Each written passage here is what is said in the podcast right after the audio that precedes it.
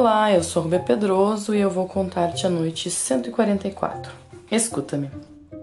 Dei mostras da minha alegria ao eunuco, disse o mercador de Bagdá, e perguntei-lhe como estava passando sua ama. Sois, respondeu-me, o mais feliz amante do mundo. Ela está doente de amor. Não há quem mais deseja ver-vos do que ela. Se tivesse liberdade, viria procurá-lo e passaria de boa vontade convosco todos os momentos da sua vida.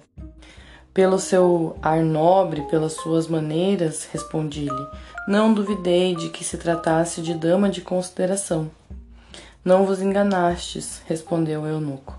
É a favorita de Zobeida, esposa do califa, que lhe quer muito bem, visto que a criou desde a infância e lhe confia todas as suas compras. Planejando se casar, declarou à esposa do comendador dos crentes que vos havia escolhido e pediu-lhe consentimento. Zobeida disse-lhe que consentia com a condição de ver-vos antes, a fim de verificar se ela escolhera bem, e que, se simpatizasse convosco, pagaria todas as despesas das núpcias. Portanto, vossa aventura é certa. Se agradastes a favorita, agradareis também a esposa do califa que jamais lhe contrariaria a inclinação. Trata-te, pois, de ir ao palácio, e é por isso que estou aqui. Cabe a vós decidir. Já decidi, respondi, e estou pronto a segui-lo para onde quiserdes me levar.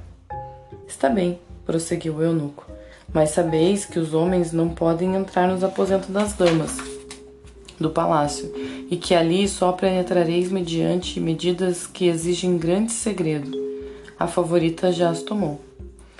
Por vossa vez, farei tudo quanto depender de vós, mas, sobretudo, sede discreto, pois se trata da vossa vida. Assegurei-o de que faria exatamente o que me fosse ordenado. É preciso, portanto, dizer-me ele que esta noite, ou melhor, ao cair da noite, vos dirijais à mesquita que Zobeida, esposa do califa, mandou construir à margem do Tigre e que ali aguardeis. Consenti em tudo e aguardei o fim do dia com impaciência. Quando a noite chegou, parti e assisti à prece de uma hora e meia depois do pôr do sol na mesquita, de onde saí por último. Em breve, vi chegar um barco cujos remadores eram todos eunucos. Desembarcando, levaram para a mesquita vários cofres grandes, após o que se retiraram.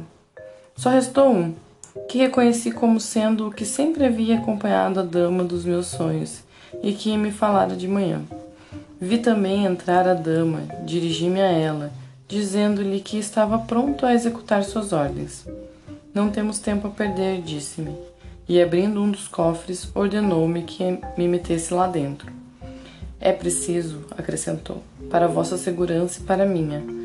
Nada temais e deixai que eu cuide de tudo.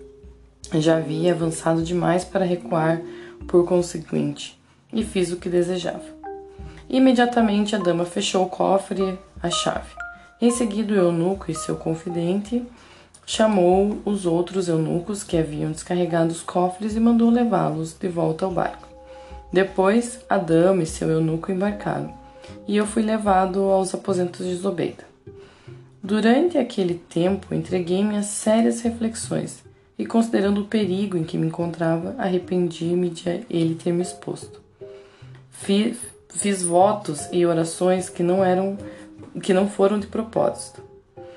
O barco parou diante da porta do palácio do califa. Os cofres foram descarregados e levados à sala do oficial dos eunucos, encarregado da chave dos aposentos das damas, que não deixava ninguém entrar sem revistar bem antes.